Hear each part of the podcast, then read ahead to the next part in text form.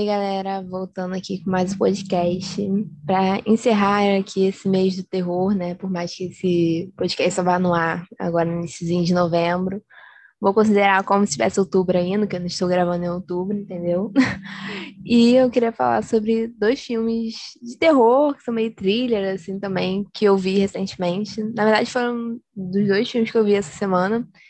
E que no início eu estava assim, meio, hum, não sei se vou gostar muito disso daqui, e no final eu terminei amando. Então, são dois filmes que mexeram bastante assim, comigo, me fizeram refletir sobre algumas coisas que eu nem esperava que fosse refletir.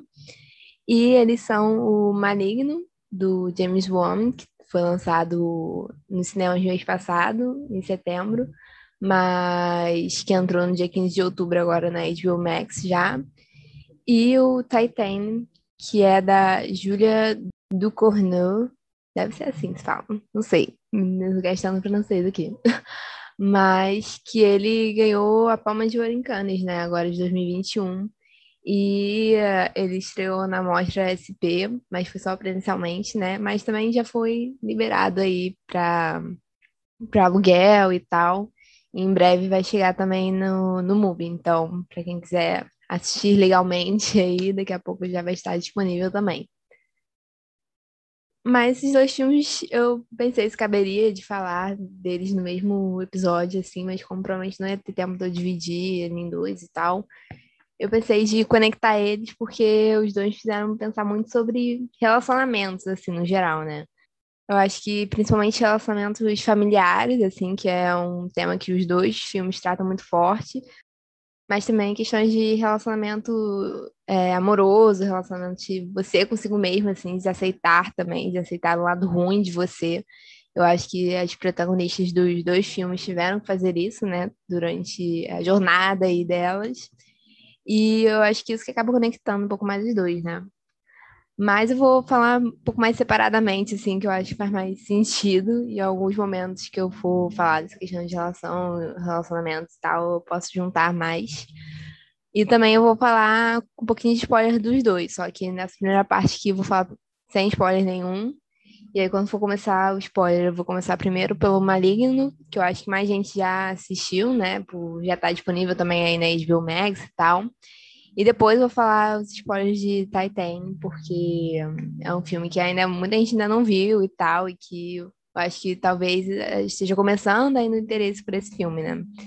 E até o Oscar eu acho que vai crescer ainda mais, porque eu tenho quase certeza que ele vai estar ali indicado a filme internacional, né? Que já foi selecionado aí para representar a França, né?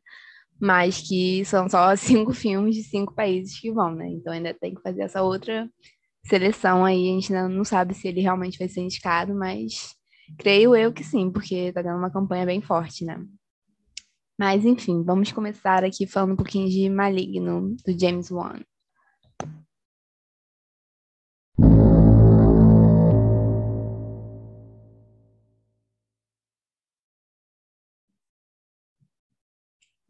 Então, talvez você não esteja ligando o nome à figura, mas o James Wan, ele é um diretor muito famoso, muito importante, assim, para o terror nos últimos anos, né? Eu acho que quem é mais fã, assim, de terror, com certeza já viu algum filme dele, porque logo no início dos anos 2000, ele começou a franquia dos Jogos Mortais, né? E logo ali em 2010 já foi pro Sobrenatural, a franquia do Invocação do Mal também, ele que dirigiu os dois primeiros. Então ele já iniciou várias franquias aí no cinema de terror nesses últimos 20 anos. Né? E só que no final dos anos 2010 agora, ele meio que tinha dado uma parada assim de dirigir filmes de terror. Tava dirigindo o filme dos Velozes Furiosos, do Aquaman, que foram filmes que deram muito dinheiro de bilheteria, né? E aí, justamente com esse dinheiro aí que ele acabou ganhando mais, com esses filmes mais blockbuster, assim, de alto orçamento e tal ele quis voltar agora, enquanto ele tinha parado de gravar o primeiro Aquaman e ia tá gravando o segundo, né, agora. Ele quis voltar para as raízes dele, né, no terror. E ele escreveu o Maligno junto com a esposa dele, que na verdade, pelo que eles contaram, tipo, meio que surgiu uma ideia do nada que a esposa dele teve depois de ler um artigo científico lá, que tem um pouco de fundo aí na realidade isso, mas que eles extrapolam muito mais no roteiro do filme, assim, tipo, não é nada realístico, por mais que tenha esse fundo aí científico, né?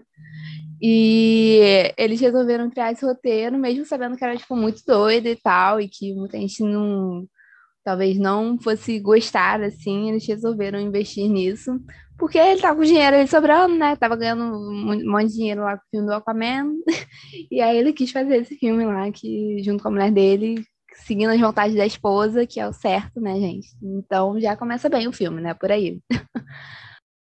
Inclusive, também numa entrevista, ele falou que o Maligno é a combinação de diversos gêneros que inspiraram ele como cineasta. Porque tem uma parte que é meio slasher, tem essa questão também de tratar um pouco dos monstros, mas também tem o terror psicológico ali, principalmente com a personagem principal, né?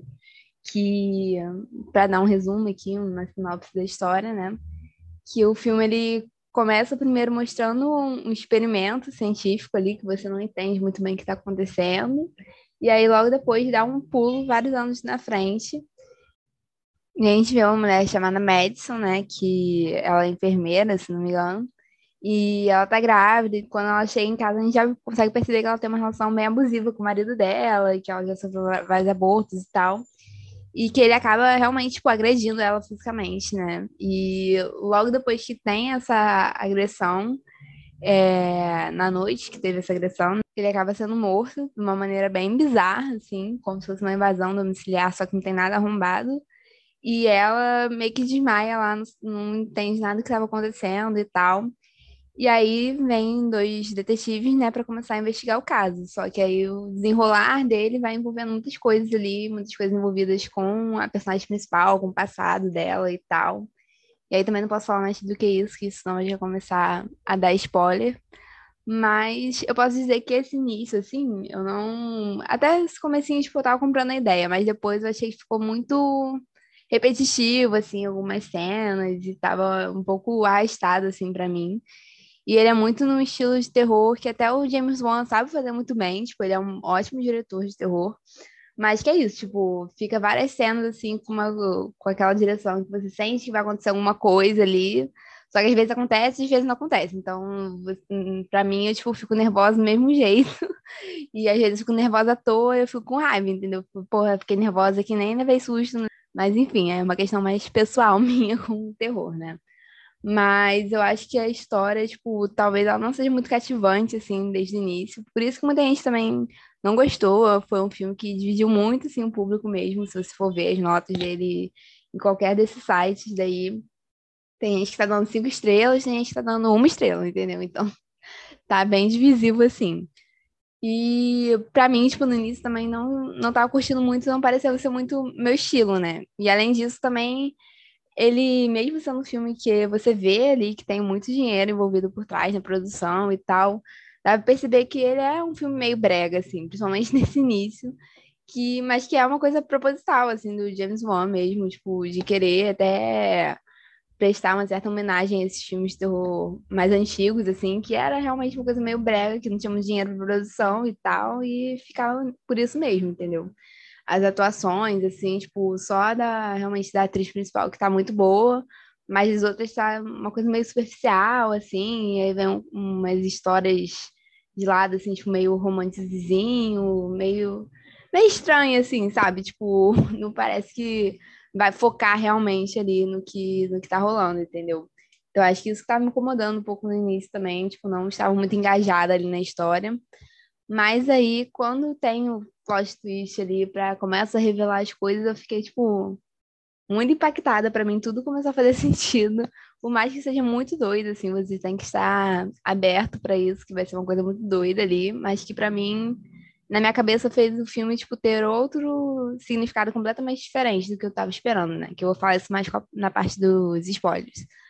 Mas eu acho que é um filme, ainda mais agora que já tá na HBO Max e tal, que vale muito a pena você assistir, mesmo que você acabe não gostando, porque ele tem várias referências bem legais, assim, como ele falou, né, o James Bond, vários tipos de terror, e também, além desses que eu já falei, tem uma referência bem forte do diálogo, diálogo, não sei como é que se fala, porque é um termo que é usado para o terror italiano, né, que é um terror que ele tem cores muito fortes, assim, o contraste e tal, toda a questão né, da trilha sonora também, até da direção.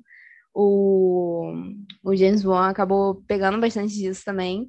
E um diretor é, italiano de terror que é muito famoso né, por esse estilo é o Dario Argento, né? Para quem quiser aí pesquisar um pouco mais sobre ele, que é o, o diretor da versão original do Suspiria também, que é bem famoso, né? E que a gente consegue perceber que, tipo, por mais que nesse filme aqui não seja uma coisa tão forte, assim, essa questão da iluminação, das cores e tal, dá pra gente perceber que tem sim essa referência, né? E ainda mais com, com pôster, que eu vou até botar aqui na capa do, do podcast, né? Que é um pôster, assim, maravilhoso. Quando eu vi, assim, eu já fiquei impactada só pelo pôster. então, eu acho que é bem interessante a gente ver, assim, tipo, as referências para quem gosta mais de terror. E eu acho que é muito assim, de você ver mesmo para saber se você vai gostar ou não, né? Quando é esses filmes que dividem opiniões, não tem muito como você ter certeza do que você vai sentir. Eu, eu realmente estava achando que eu não ia gostar tanto, e no início estava se confirmando essa minha teoria, mas aí no final eu amei. Então, até fiquei em dúvida que nota dá para esse filme lá no Letterboxd, porque foi assim, a primeira hora eu tava tipo, ah, tá, hum, beleza. E aí no, na metade pro final eu amei. Então, eu acho que vale a pena dar essa chance aí para quem tá com a HBO Max e quiser ver alguma coisinha, assim, um terrorzinho, assim, no, final do, do, dia, no final de semana, vale muito a pena. E também tem cenas muito boas, assim, eu acho que mesmo quem não gostou, tem umas cenas de ação, assim, e tal, que eu achei maravilhosas. E eu geralmente gosto bastante dessa parte de ação mais nos filmes de terror. E às vezes é isso, né, que os personagens são meio burros, ficam correndo, caindo, e aí o cara lá que é o Slash também é tipo burro também, mas nesse não, ele tem toda uma coreografia, todo um negócio que ficou muito bonito, assim, na tela, esteticamente, né? Então, acho que vale a pena aí essa pedida.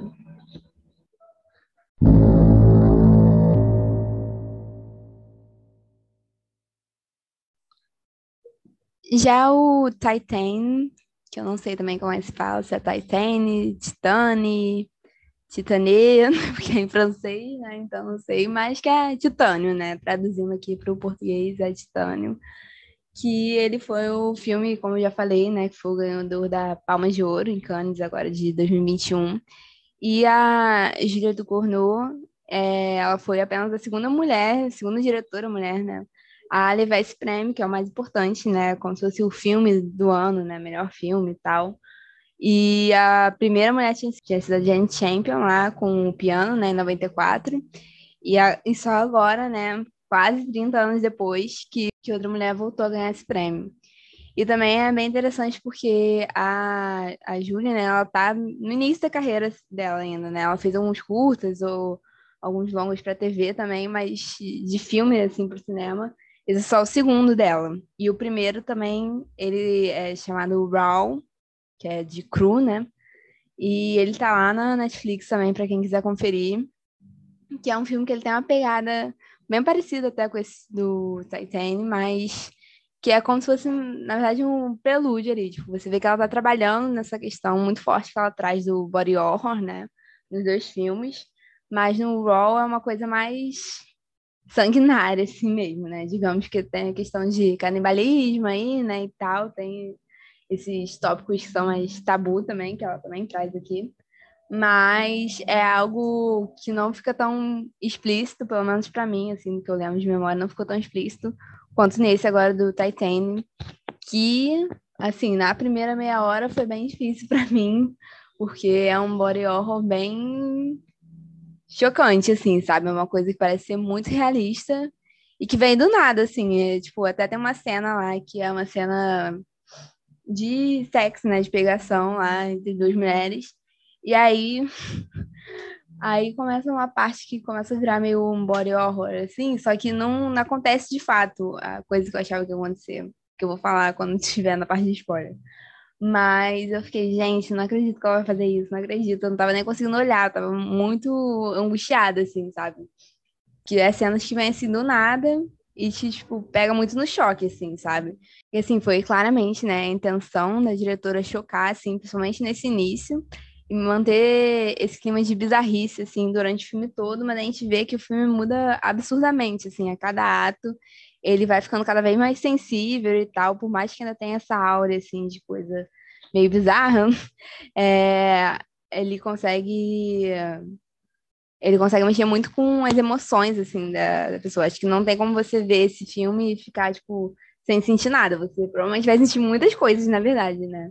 Então, acho que isso, pra mim, foi o que mais me pegou, assim, do filme, né? Porque a gente acaba vendo tantos filmes que você não acaba se conectando em nada com aquilo ali. E esse, tipo, acho que desde o início até o final, até a última cena, você tá conectado com alguma coisa ali. Pode ser que você não esteja gostando, que você esteja muito angustiada, muito. Até com nojo mesmo em algumas cenas, mas você vai estar tá sentindo alguma coisa, entendeu?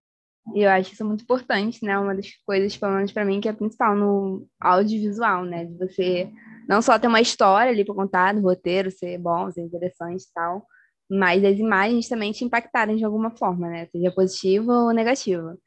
E eu acho que esse filme trouxe isso muito bem. E assim, eu realmente acho que só uma mulher poderia ter dirigido esse filme, porque realmente ele transita esses, esses extremos, né? Do gore, do terror gore, e também das partes muito sensíveis, né? De relações humanas no, no geral.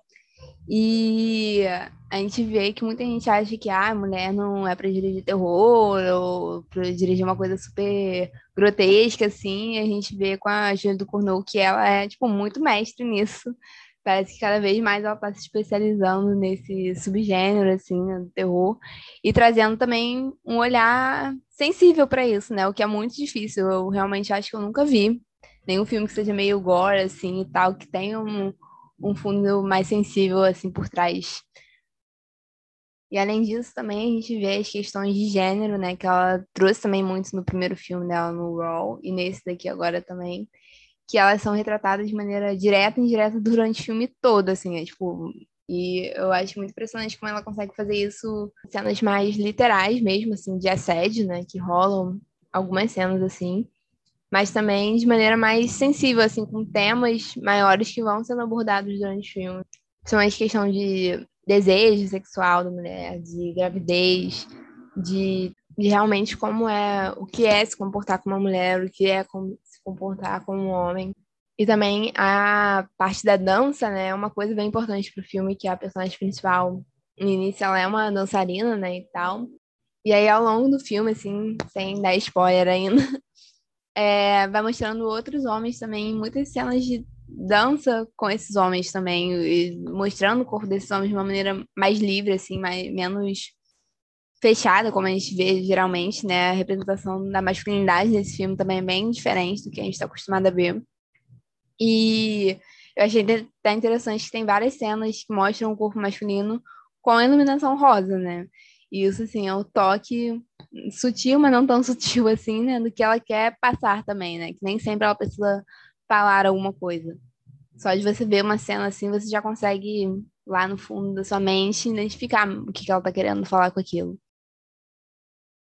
E não só nesse quesito de iluminação e tal, mas toda a estética, fotografia e tal do filme, eu achei, assim, belíssima e combinou super, assim, com, com o que ela tava querendo passar ali na tela. A gente vê que tem mudanças é, nessa parte mais da fotografia mesmo, dependendo se está mais no body horror, se está numa coisa mais é, sensível, assim, a fotografia muda também. Então, ela realmente tipo, ajuda muito a contar o filme, a contar com essas sensações que você sente em tela. Então, achei que também foi um trabalho maravilhoso, assim. Eu super acho também que esse filme deveria ser indicado para além da, dessa categoria aí de é, melhor filme estrangeiro, né, no Oscar. Eu acho que, tipo, super valeria questão de fotografia, de direção para Julia do Cornal. Eu acho que, se fosse por mim, se eu fosse escolher, eu super indicaria, né? Mas vamos ver aí o que vai rolar mesmo até o Oscar. Mas eu acho que esse filme só tende a crescer aí na, na boca do povo, né? Digamos. Então, eu acho que realmente ela é uma diretora, assim, de de sutileza, assim, de detalhes, muito mais do que do que está no texto mesmo. E talvez algumas pessoas não comprem muito essa ideia, né? Apesar, principalmente por a história do filme ser uma coisa muito bizarra, assim, tipo, eu realmente não sei nem o que falar de sinopse aqui para vocês, tanto que eu nem falei de sinopse nenhuma até agora, porque também eu acho que se eu começasse a falar de sinopse já dá alguns spoilers, né?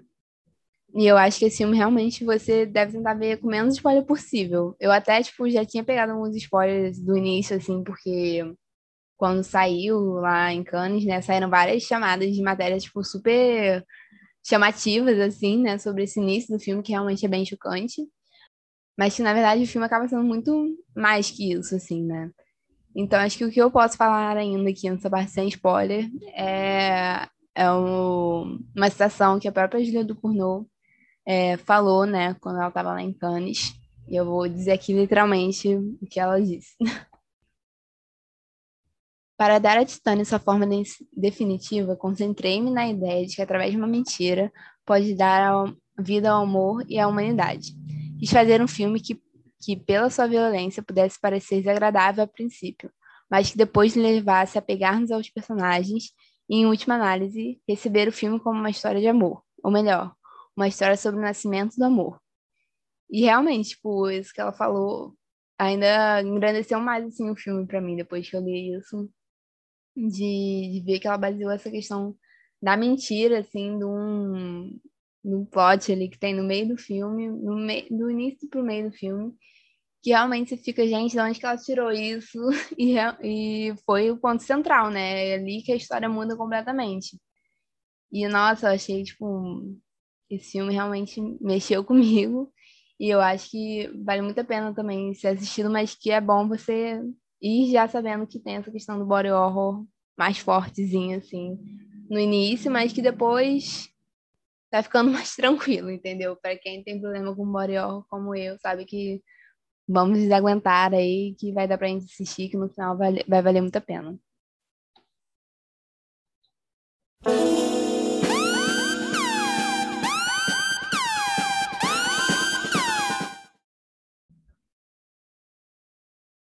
E agora, começando aqui a parte com spoilers, né? Mas é spoiler só do Maligno ainda, tá? Fiquem calmos. Mas para quem não assistiu Maligno, pode sair agora do podcast. Mas quando for a parte do Titan, eu aviso também, tá? Não vou ir um atrás do outro, não. É... Mas o que dizer, né? Sobre esses 30 minutos finais do Maligno.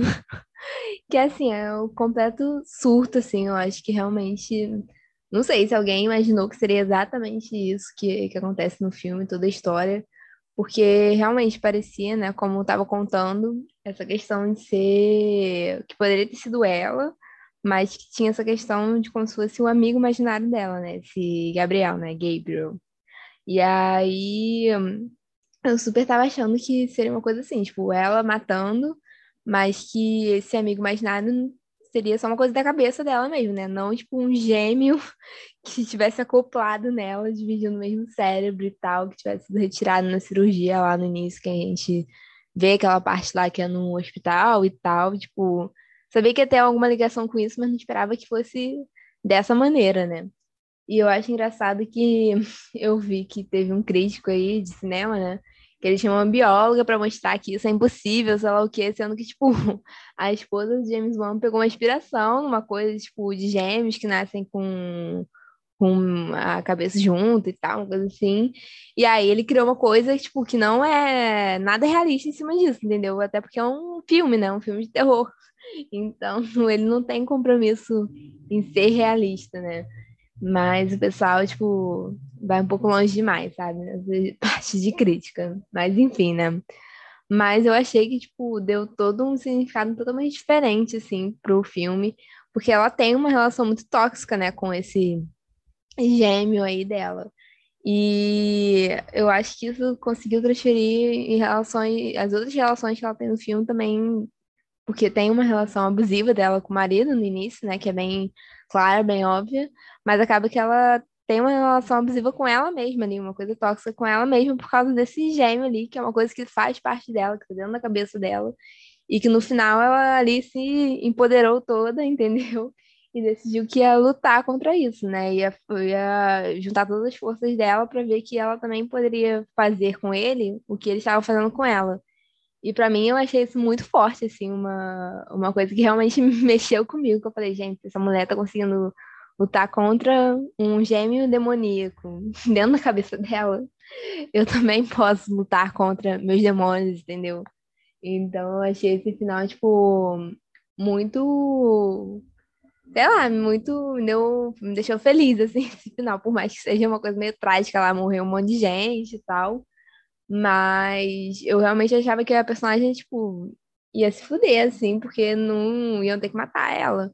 Mas eu acho que esse final, tipo, deu muita força, assim, pro personagem e foi muito coerente com tudo que ela passou e tal, desde a infância, todos os traumas que ela teve, toda a história dela, para mim fez muito sentido ter essa questão do Gabriel mandando ela fazer algumas coisas e ela acabar se esquecendo e tal e de todo como o amor dela pela irmã, né?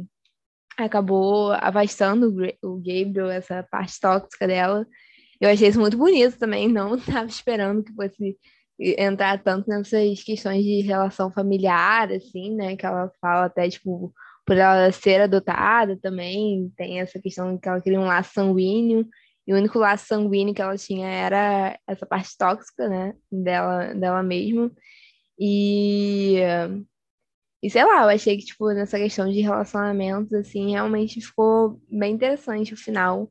E eu acho que é isso, né? Tipo, fala de relacionamentos dela com a família dela, né? Principalmente a família adotiva, porque a mãe mostra ali rapidamente também, tipo, a mãe era uma criança ainda também, que foi estuprada e tal. Então também é uma coisa super pesada, um trauma que começa desde o início, né? E que também pode ter um pouco a ver com isso que ele quis passar, esse trauma geracional aí, né? E, e também, tipo, o relacionamento que ela tem com, com ela mesma, sabe? Dela sempre achar que ela era uma pessoa que ficava paralisada, que não fazia, não ia agir, não ia lutar contra aquilo, e no final ela consegue lutar contra, né? Então, realmente, assim, me senti muito bem, assim, muito feliz no final do filme. E também tem cenas ali do final, tipo aquela cena, né, da, da delegacia ali, que ela tá, o Gabriel consegue assumir ela ali e tá matando todo mundo, sei lá o que. Eu achei genial essa cena também. Eu achei a coreografia, tudo, assim, perfeito. E eu acho que o ritmo do final também ficou muito bom, tipo, porque ficou. Era uma coisa atrás da outra, a irmã dela descobrindo as coisas e mostrando ela como ela tava ali com o Gabriel já tentando ali conseguir o poder, né, sobre o corpo dela. E e também tem essa questão, né? Tipo, ela ter que se empoderar do próprio corpo dela, né? Era algo que é dela, mas que ele estava se apoderando ali. E que também tem um pouco a ver com essa questão do relacionamento abusivo que ela sofria desde o início ali. Então, para mim, foi, tipo, tudo se fechando, assim, fazendo muito sentido na minha cabeça. E eu realmente amei muito, assim, esse final. Por mais que eu não ache o filme todo perfeito, nem nada disso, assim. Mas eu acho que ele, assim, entregou mais do que prometeu ainda, para mim. Por mais que eu, eu entenda quem acha o final meio tosco e tal, sei que teve gente que realmente não gostou. E é isso, gente. Fazer o quê, né? Tem gente que vai gostar de umas coisas e outras não. Não quer dizer que eu tô certa. Mas que a minha interpretação disso tudo aí fez muito sentido na minha cabeça no final. Não sei nem se estava fazendo muito sentido de eu falando aqui de como as coisas se fecharam aqui para mim, né? Como a história se fechou para mim na minha cabeça. Mas até acho que aquele final, né, ficou uma coisa meio sugestiva ali, tipo, quando ele dá o foco ali naquela lamparina, ver se vai piscar ou não, para ver se a presença do Gabriel tá ali ou não, e não pisca, mas que talvez saiba, a própria protagonista fala que talvez ele volte, mas que ela vai estar mais preparada para enfrentar ele de novo. Então, super acho que vai ter uma sequência aí desse filme. E confesso que já estou animada. Não esperava que fosse ficar animada, mas estou.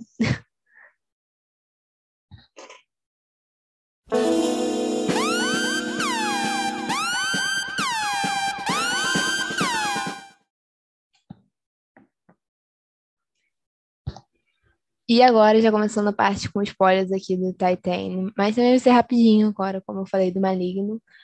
Mas que essa parte que eu tava falando, na parte sem spoiler, né, que é uma cena que me deixou muito agoniada, não foi nem cena de morte, assim, por mais que também sejam angustiantes, mas a cena que é a lambição de mamilo, em que ela começa a morder o piercing da menina, que a menina tem no mamilo, eu tava desesperada, assim, porque eu tinha certeza que ela ia arrancar aquele piercing, ia começar a jorrar sangue de tudo qualquer lugar, lá do peito, e a menina gritando, Nossa, eu tava assim, muito nervosa nessa cena. Pra mim foi a, a cena que mais me deixou angustiada no filme todo, não foi nem as mortes.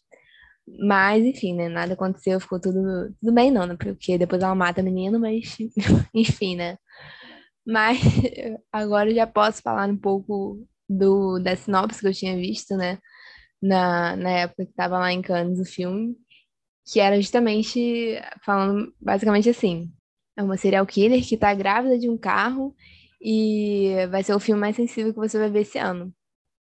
Aí eu fiquei muito confusa, fiquei, ué, gente, o que aconteceu aqui? Como é que como é que vai explicar isso? Não vai explicar, vai ser uma loucura mesmo o filme. E assim, meio que não explica, né? Você só aceita aquilo mas que o filme é muito mais do que isso, na verdade, né? Eu acho que no início tem esse estranhamento muito forte, mas que é exatamente o que a diretora queira provocar. E quando tem o, o não diria twist, né? Mas quando tem o, a reviravolta ali, dela começar a ver que provavelmente ela vai ser pega e tal, e de deixar a família dela ali para trás, né? Que tem essa questão dela com a família também, que, tipo, não tem praticamente nenhum laço ali afetivo de verdade, principalmente com o pai dela, né? Que tem aquela cena de abertura que o. Dá pra você ver claramente que o pai dela não tá nem aí pra ela, não gosta dela, tá irritado. E aí tem um acidente lá de carro que é justamente o que dá título ao filme, né? Que ela fica com essa placa de titânio na cabeça, né?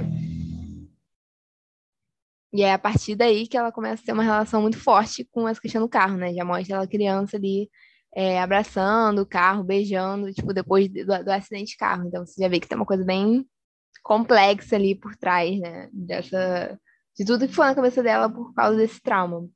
E por que dela depois ficar grávida de um carro, né? Então, não faz sentido, mas ao mesmo tempo faz sentido, entendeu? Ela é um laço de amor que ela criou ali que ela não estava criando com a família dela. E e é muito interessante também que desde essa primeira cena já mostra ela careca, né, criança, quando ela fez a cirurgia, e meio que tem isso, né, de estar parecendo um menino, porque tá careca e não tem uma feição, tipo, muito feminina, né, atriz, nem quando era criança. E aí, quando tem essa reviravolta dela se passar por um homem, por um menino, né, que é dado como desaparecida, sei lá, mais de 10 anos, e aí ela finge ser ele para o, o, pai poder ir lá pegar ele e ela tentar se livrar da polícia, né? Aí que as coisas do filme, tipo, para mim melhoraram muito, assim. Por mais que eu já estivesse achando interessante no início, eu tava muito incomodado com essa questão do body horror, né? Então, depois que passa isso, fica, tipo, quase não tem mais essa questão violenta, assim, mesmo, gratuita e tal. Mas continua esse clima bizarro, assim, porque é isso, né? Tipo, você vê que o cara, desde o início, ele sabe que aquele não é o filho dele, mas que ele está tão necessitado de amor, de querer cuidar de alguém, que ele aceita, entendeu? Mesmo ele não sabendo quem é aquela pessoa, leva pra dentro de casa, começa a cuidar, falar que vai proteger e tal. E no início, a personagem principal, né, ela tá meio assim, ainda querendo fugir, mas ela vê que realmente ela também precisa desse amor, sabe? Precisa desse cuidado. E ainda mais que ela tá grávida, né? Então ela acaba ficando ali com ele. E aí ele bota ela para trabalhar como bombeiro, né? E isso tudo, tipo, ela tendo que se passar por um homem, né? E a partir daí vem várias cenas bem tocantes, assim, também, né? Porque antes ela é uma serial killer, né? Porque ela matou várias pessoas ali, mas ela meio que matava ou na hora da raiva, assim, ou então para poder acobertar alguma coisa, tipo, a pessoa viu ela matando a outra, e aí ela acabava matando um monte de gente. Mas é interessante, né, que quando ela vira bombeiro, ela acaba salvando ali uma vida da, da mulher, né? E o, o cara, né, que é o novo pai dela, tipo, fica super orgulhoso e tal. E aí eu achei isso um momento muito bonito, assim, muito importante também, né? Que você vê que ela estava tirando a vida das pessoas antes, agora ela tá salvando a vida das pessoas, você vê a mudança da personagem e, tipo, isso não querendo justificar nada de serial killer na vida real, tá, gente? Pelo amor de Deus. É só um filme, vamos com calma, não aconteceu essa história de verdade, sabe? A mulher fica grávida de um carro, entendeu? Não tenta botar isso na realidade. É só uma ideia aí. Mas aí começa a ser vários momentos dela com esse novo pai que são bem sensíveis, assim, você vê que a relação deles tá ficando cada vez mais próximo e para ela também é meio estranho, né? Tanto que tem uma cena que ela tenta beijar ele e tal, depois que ele já percebeu que ela é uma mulher e tal, e que ele fala que vai aceitar ela do jeito que for ali. Mas ele fala, tipo, não é isso que eu quero, entendeu? Ele, ele realmente quer cuidar, ele quer ser pai, ele não tá, tipo, ali pra. Ah, não, não pode ser uma relação com uma mulher, que tem que ser algo sexual, né? Que é como uma personagem acaba tendo que lidar com as coisas na vida dela. A gente vê desde o início que ela lidava muito dessa forma mais sexual, né? Com as, com as relações dela. E, e no caso dele, não, é só uma questão de carinho, de amor mesmo, afeto, de verdade.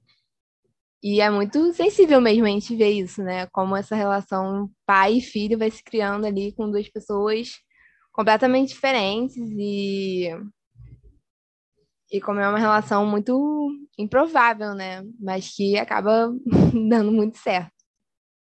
Porque no final das contas o cara ele quer um filho ainda, né? Ele tem esse trauma de ter perdido o filho lá, o filho ter desaparecido. É muito forte para ele, tanto que ele tem todas as coisas de brinquedo do filho até hoje, lá passando mais de 10 anos e tal. E até a ex-mulher dele numa cena fala sobre isso, né? Com, com ela, com o personagem principal. E acaba que no final do filme, né? Ele ganha esse novo filho, por mais que seja uma coisa meio trágica ali, né? Da mulher morrer no parto, e ser aquela coisa saindo graxa, e aí a barriga se desfazendo, enfim, tipo, é uma coisa meio bizarra ali, mas ao mesmo tempo é um momento bem bonito, assim, tipo, dele pegando o bebê, falando que vai cuidar dele e tal, e do bebê.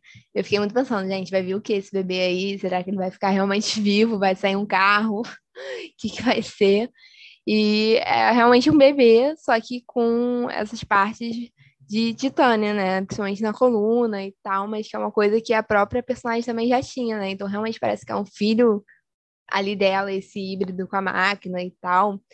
Então achei bem interessante também, tipo, de ter mostrado o bebê, que eu achei que não ia mostrar, mas eu ia ficar um pouco revoltada se não tivesse mostrado, entendeu? Então fiquei feliz que mostraram. E também tem muito essa questão corporal, né? Como eu já falei da dança e tal, mas que também tem essa questão do cara, que é esse o pai, né? Dele injetar um, umas coisas lá que tipo, não fala exatamente o que é, mas parece tipo, como se fosse esteroide e tal, para deixar ele mais forte, mais jovem, né? Porque ele já tá envelhecendo. Então também fala, tipo, não, óbvio que não é uma pressão estética como é da mulher, mas que também fala essa parte para os homens, né? Somente com a idade chegando. E, e também de como essa questão, né? De como dançar como homem, dançar como mulher. Que tem uma cena que eu acho que é uma das minhas favoritas, assim, do filme. Que os caras lá, os outros bombeiros estão dançando lá e tal, e eles falam pra, pra ela ir lá dançar. Só que eles não sabem que ela é mulher, né? Eles acham meio estranho, assim, até ficam falando que ele é gay e tal, uma coisa assim. Mas eles não sabem exatamente, tipo, eles acham estranho, mas não falam nada, até porque é filho do chefe lá e, e tal, não querem arranjar confusão. E aí ela começa a dançar, tipo, toda sensualizando, só que ela tá cara, claramente com a caracterização de um homem, né? Com o que você vê, você olha, parece mais um homem do que uma mulher. Então, eu, essa, toda essa questão, tipo, até de androgenia e tal, e essa questão do papel de gênero mesmo, eu achei que ficou maravilhosa sendo tratada nesse filme, assim, eu acho que realmente foi uma evolução do que ela fez no, no Raw, que dá pra ver que tem essa questão feminista e tal, bem forte já, mas nesse daqui ela se eleva ainda para realmente esses papéis e além da feminilidade, né? E para essa questão da masculinidade também, para tudo que tem ali no meio. Então, realmente, assim, achei genial como ela conseguiu misturar tudo isso e, e para essa coisa também que não é realista, né? Como do, do Maligno, é para ir, você realmente é uma viagem ali que você tem que dar a mão pro diretor, pra diretora e aceitar, entendeu? Mas que eu acho que ficou. Essa do Titanic ficou. Ficou assim, realmente no final, um trabalho primoroso, assim, que super mereceu realmente a palma de ouro em Cannes e que merece muito mais destaque daí para frente, por mais que não, ser um filme para todo mundo, né, principalmente por esse início aí mais violento e tal, é um filme que realmente mexe contigo, entendeu? Eu acho que é uma experiência assim Que eu acho que mesmo se você até tem alguns problemas com essas questões do body horror, como eu também tenho, eu acho que vale a pena, assim, você dar uma chance que no final vale muito a pena. E também outra coisa que eu queria citar aqui, que eu também achei bem interessante de técnicas cinematográficas que ela fez, né? Que, que tem várias cenas do, do filme que tá os dois personagens, né? E um tá mais na profundidade que o outro, só que os dois estão em foco, assim, tipo, eles. O corpo deles está em foco, mas o que tá ao redor, assim, mas a, nas bordas fica um pouco mais focado. E eu gosto bastante dessa técnica, assim, de quando consegue mostrar bem o que os dois personagens estão fazendo e tal, em tela. Porque tem muitos momentos que, que é assim, entendeu? Que não tem muito diálogo, só tá mostrando os personagens, é, mostrando eles reagindo a alguma coisa, ou então, tipo, cada um no seu mundo ali, que você consegue perceber, mas que já dá para perceber que tem alguma coisa mudando ali entre eles, né? Principalmente na relação deles dois, que é mais do meio pro final. E eu achei que combinou super essa técnica, assim, com que ela quis passar com o filme.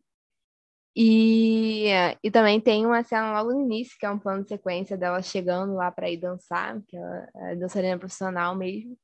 E já ela dançando em cima do carro, lá, sensualizando com o carro e sei lá o quê. E ali, tipo, também já indica já essa relação que ela tem com, com o carro, né? Desde o início, está bem forte mesmo. E eu achei muito engraçado que é, tipo, uma coisa pública, assim, várias pessoas olhando, dando dinheiro para ela, falando que são fãs, sei lá o quê. Então é uma coisa que é bizarra, meio, um pouco bizarra, mas um pouco até normal disso, de ter uma mulher sensualizando ali com alguma coisa mas de como a gente normalizou isso também, né? Tipo, a gente pode achar aquilo ali normal, mas aí o fato dela ter uma relação amorosa mesmo com, com carros no geral é super bizarro. Então, achei bem interessante. E o plano de sequência dessa cena ficou muito bom, assim. A música tocando no fundo e ela indo passando por, vários carros e tal, pela multidão até chegar no carro dela lá, trocando de roupa. Então, eu achei que a técnica também da, da diretora só também melhorou do último filme dela para esse. Então, estou bem animada também de acompanhar a carreira dela daqui para o futuro. Mas é isso, gente. Espero que vocês tenham gostado. Não, nem fez muito sentido, entendeu? Juntar esses dois filmes aqui. Mas eu queria falar muito deles dois. Foram dois filmes que realmente me tocaram de uma maneira que eu não esperava, assim, e que eu vi eles recentemente. E provavelmente não ia dar tempo de falar, fazer um podcast para cada um. Também não sei se ia ter tanto interesse, assim, das pessoas saber já sobre cada um, assim. Mas espero que vocês tenham gostado. Se vocês já viram algum desses filmes, ou os dois, e quiserem me comentar comigo lá no Instagram, vou fazer o post também sobre esse podcast, mas também quiserem chamar na DM é arroba aqui o Bianca Podcast. E é isso, galera. Agora, terminando aqui essa fase do terror. Já tô com algumas coisas aí planejadas para novembro, de alguns lançamentos também que vão ter, algumas outras temáticas. E é isso. Espero que vocês gostem e continuem acompanhando. Beijos e até a próxima.